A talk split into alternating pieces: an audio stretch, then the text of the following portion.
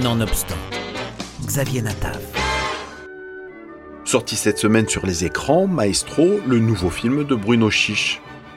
C'est Pierre Arditi et Yvan Attal qui se partagent l'affiche de ce remake d'un film israélien de Joseph Sédar, Footnote. Mais pour son film, le réalisateur a préféré situer son action dans le milieu de la musique, et plus particulièrement des chefs d'orchestre, avec François, joué par Pierre Arditi, le patriarche qui achève une longue et brillante carrière internationale, tandis que Denis, joué par Yvan Attal, le fils, vient de remporter une énième victoire de la musique classique. Quand François apprend qu'il est choisi pour diriger la Scala, son rêve ultime, son Graal, il est fou de joie.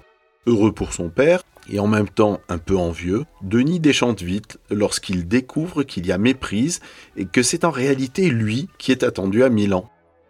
Bruno Chiche. Je voulais raconter l'histoire d'un père et de son fils, euh, mais un fils de mon âge, c'est-à-dire un vieux fils. Euh, donc j'avais vraiment envie de ça et c'est Philippe Rousselet qui m'a montré, euh, qui est le producteur du film, qui m'a dit c'est drôle parce que j'ai, enfin j'avais acheté les droits de remake d'un film israélien qui s'appelle Footnote. Il faudrait que tu le vois, mais je n'ai plus les droits.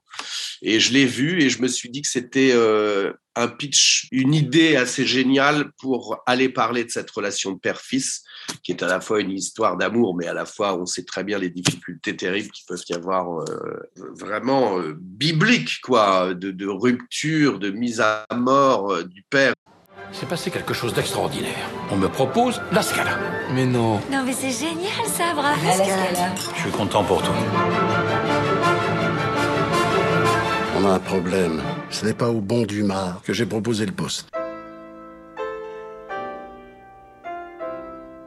Bruno Chiche, avec son adaptation très libre de Footnote, a donc écrit une partition pour deux de ses acteurs favoris, Pierre Arditi qu'il rêvait de faire tourner depuis 20 ans, et Yvan Attal, un duo qui apporte souffle et puissance au film.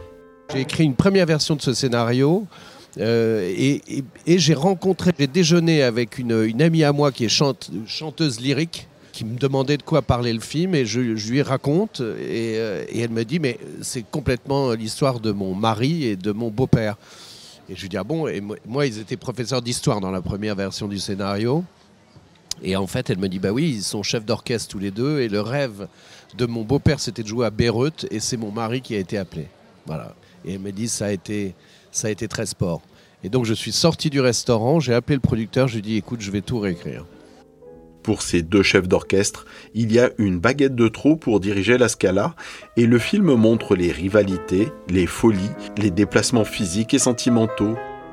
Tout cela pourrait paraître excessif dans n'importe quelle famille, mais devient assez vraisemblable dans des familles d'artistes.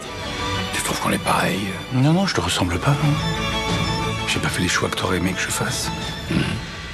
Je suis pas le fils que t'aurais rêvé avoir. Pierre et Yvan, ça fonctionne merveilleusement. Il y a même des gens qui me disent c'est fou parce que pendant que le, euh, euh, plus le film avance et plus il se ressemble en fait. Enfin, dans ce film, la musique est évidemment à l'honneur. Bien plus qu'une bande son, c'est un personnage à part entière. On y retrouve Mozart, Beethoven, Brahms et tant d'autres.